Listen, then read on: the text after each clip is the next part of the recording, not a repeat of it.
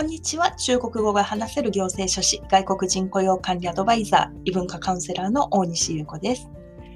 12月1日から日本から中国へ行く飛行機に乗る前に健康カードというものが必要になります。手順は2つあります。まず1つ目。搭乗2日前以内に2つの陰性証明書を取得します。ダブル陰性証明ですね。この2つの陰性証明は新型コロナウイルス PCR 検査陰性証明と血清特異性 IgM 抗体検査。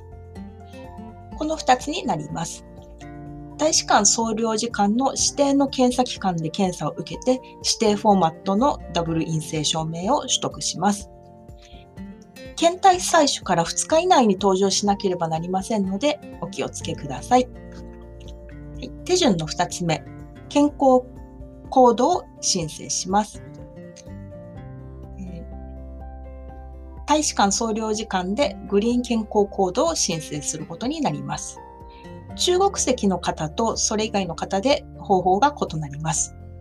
まず中国籍の方は貿易健康コード国際版の WeChat ミニプログラムまたはネット版でダブル陰性証明書をアップロードします。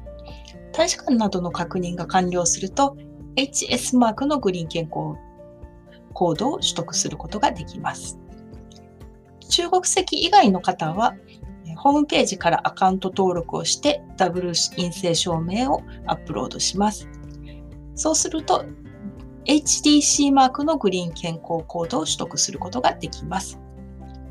コードには有効期間がありまして、その有効期間内に飛行機に乗らなければ無効となります。ダブル陰性証明を取得したら速やかに健康コードを取得しましょうね。ダブル陰性証明は紙なんですが、その後は全てオンライン。しかも中国人に関しては WeChat を使うというのはさすが中国ですね。最後までご視聴いただきありがとうございます。今日も良い一日をお過ごしください。